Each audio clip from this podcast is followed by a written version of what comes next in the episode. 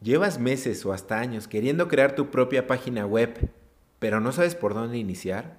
En este episodio te voy a explicar los elementos básicos y principales que debes tener en cuenta para planear tu proyecto web. Quédate con nosotros, esto es Super Expertos Online, episodio 10.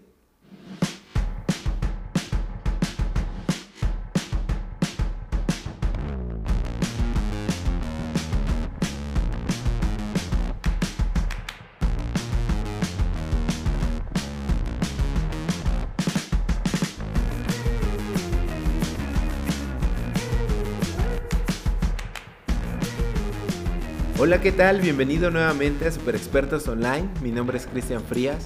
Me da muchísimo gusto tenerte nuevamente con nosotros y el día de hoy te voy a explicar, te voy a compartir los pasos para que puedas planear y tener lista tu página web. Muchos negocios, por increíble que parezca, aún no tienen una página web o peor aún, tienen una página web en la que invirtieron muchísimo dinero, muchísima lana, pero no les está sirviendo absolutamente de nada y mucho menos a sus usuarios, que eso es lo más importante. Simplemente son páginas que no tienen ningún propósito, no, no, le están sirviendo al mundo, no le están ayudando a la gente y simplemente están ocupando espacio en la red. Y lo primero que debes hacer es tener una idea clara de negocio. Sin ir más allá, sin sentarte en la computadora, deberías tener claridad de lo que va a ser tu proyecto, de qué va a estar conformado, qué es lo que vas a vender saber con seguridad qué productos o servicios vas a estar ofreciendo, qué costos tiene, tener las descripciones de lo mismo, etcétera. Porque resulta que tú ya quieres hacer tu propia página web y no tienes esa información. Va a ser imposible. Y también ya debes de saber a qué público te diriges. ¿Qué target es al que, al que quieres ayudar? ¿A qué público, a qué nicho de personas quieres ayudar allá afuera? Qué género tienen, si son hombres, si son mujeres, qué edad, en dónde viven, cuáles son sus intereses, sus comportamientos, todo lo que puedas conocer de esa persona a la que le vas a ayudar, debes de conocerlo antes de pasar a lo técnico. Una vez teniendo la información de tu proyecto sólida, es momento de definir un propósito concreto para tu sitio web. Y aquí es importante que no caigas en el efecto Mimi, no pienses en colocar mi visión, mi misión, mi historia, mi producto, mi equipo puro, mi, mi, mi. Se trata de cuestionarte y ponerte en los zapatos de tu público. ¿Qué es lo que ellos necesitan? ¿Cómo los vas a ayudar? ¿Qué problemas o, miedos tienen? ¿Y cómo tú puedes resolverlos? ¿Qué objeciones tienen? ¿Cómo, es, cómo, cómo están pensando? Debes de ponerte en, en su papel y no ser egocéntrico y querer una página web para ti, que es muy normal y nos ha pasado que tenemos muchos clientes que quieren que la página les guste a ellos, pero a final del día puede no resultar útil si te ajustas a tus gustos personales. Entonces, olvídate de ese efecto Mimi.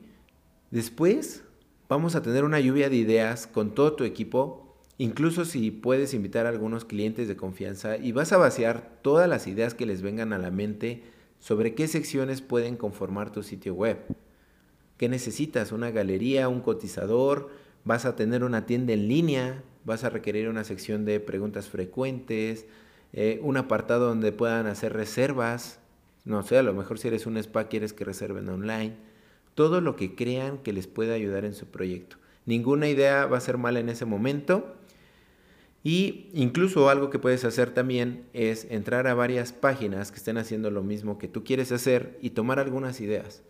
Pero súper importante no obsesionarte con ninguna de ellas. No se trata de copiar. Se trata de inspirarte y hacerlo muchísimo mejor de lo que estás viendo. Una vez que terminen esa lluvia de ideas, es momento de quedarse con lo más importante y lo esencial. Voten con argumentos sólidos qué secciones son las que realmente van a ser útiles para el usuario final, ¿vale?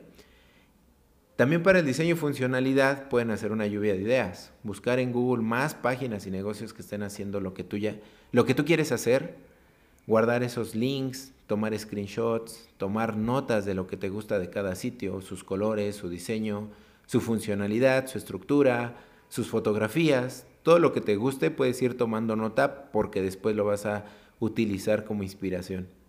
Y después de la lluvia de ideas y con tu objetivo claro, podemos pasar a estructurar nuestro sitemap o mapa del sitio, que no es más que un dibujo con bolitas y palitos donde tendremos claridad de cómo estará compuesta nuestra página web. Te recomiendo apoyarte de una pizarra o simplemente de una hoja de papel, con lápiz, con pluma, puedes hacerlo rápido. O si después quieres tomarle foto para digitalizarlo, simplemente tómale foto y guárdalo en la computadora y listo. O bien te puedo recomendar una herramienta gratuita super padre que yo uso mucho para, para esto, que es Google Draws, dibujos de Google. Ahí tú vas a poder tenerla en pantalla directamente, agregar comentarios y compartirla con todo tu equipo. Es una herramienta muy básica, gratuita, pero que creo que no explotamos de la mejor manera. Y una mejor manera puede ser justo que, lo, que la utilices para hacer tu mapa del sitio, tu sitemap, ¿vale? Y teniendo tu mapa, tu hoja de ruta, es momento de poner manos a la obra. Ya sabes lo que vas a necesitar y ahora podrás ver las opciones en el mercado y elegir la que mejor se acople a tu proyecto. No que tu proyecto se acople a la herramienta, porque también suele pasar muchísimas ocasiones que terminas ajustándote a la herramienta y no obtienes el resultado que realmente estabas buscando. Entonces, por eso es importante todos estos pasos que ya les mencioné, los tengan en cuenta y ahora sí salgamos a, buscar la mejor opción de desarrollo que se acople a nuestro proyecto. ¿Y qué opciones vas a tener para comenzar tu propia página web si no conoces nada de diseño y nada de programación? Existen muchas herramientas allá afuera, algunas mejores que otras, de las más sonadas, eh, que en lo personal no me gusta mucho, es Wix, pero te puede servir a ti para un proyecto muy muy básico y que no tienes conocimiento de programación y diseño, te puede servir. Ese tipo de herramientas son recomendables si lo quieres hacer por cuenta propia y rápido. Pero la desventaja es que no son escalables y no puedes hacer más adelante tal vez una tienda compleja, no la puedes hacer a tu administrable, tiene muchas limitaciones. Y una solución más completa y escalable es el uso de algún gestor de contenidos, que así les llaman, o un CMS y existen varios en el mercado como Joomla, Drupal o WordPress. Si harás una tienda en línea, el mismo WordPress te puede funcionar con un complemento llamado WooCommerce o puedes hacerla con PrestaShop, que también es una plataforma muy conocida, muy popular. Y otras plataformas de las cuales te puedes apoyar y ya cuenta con algo de infraestructura son Kickchin aquí en México, no sé en qué otros países esté, o Shopify, que Shopify sí está en varios países y este tipo de plataformas ya están puestas para que tú coloques simplemente tus productos, elijas métodos de pago y puedas arrancar tu tienda en línea mucho más rápido. Y si eres una empresa grande que quiere poner un e-commerce, pues tal vez te recomendaría una solución muchísimo más robusta que es Magento, pero hay opciones, o sea, no, hay pretextos para que no puedas arrancar tu, tu proyecto, hay opciones de precios, de características, este, funciones, etc. Y recuerda, lo más importante, no caer en el efecto Mimi. Por favor, te lo suplico, por nada del mundo quieras poner tu logo del tamaño de toda la pantalla. Eso es muy egocéntrico. Recuerda que estamos para servir, para ayudar, para resolver problemas. Pon tu público por encima de todos tus gustos personales. Si a ti te encanta el rojo, pero a las personas que les vas a vender les encanta el azul, tú ya sabes qué color usar. Y no, no insistas con el color rojo, ese te gusta a ti. Entonces usa el color azul, el color que le va a gustar a, tu público, a tus personas, ¿vale? Y mega importante, comienza ya. No esperes a que todo sea perfecto. Eh, realiza un producto mínimo viable, que es como la versión más básica de tu página web, y procura y ten en cuenta que puedas escalarlo más adelante. Espero todos estos tips, todos estos consejos te sirvan para arrancar ya y tener tu propia página web me gustaría muchísimo que me la compartieras. Escríbeme a hola.cristianfrias.com y mándame el link de tu página. Hagamos ese reto. Lleva a la práctica todo esto y hagamos ese reto. Quiero que eh, dentro de los próximos días, próximas semanas, no más, que hayas escuchado este podcast, ya lo hayas llevado a la práctica y estés trabajando en tu sitio web.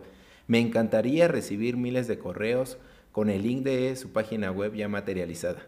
¿Vale? Vale, ya tenemos un acuerdo, ¿eh? Mi nombre es Cristian Frías, te mando un fuerte abrazo y nos escuchamos en el próximo episodio.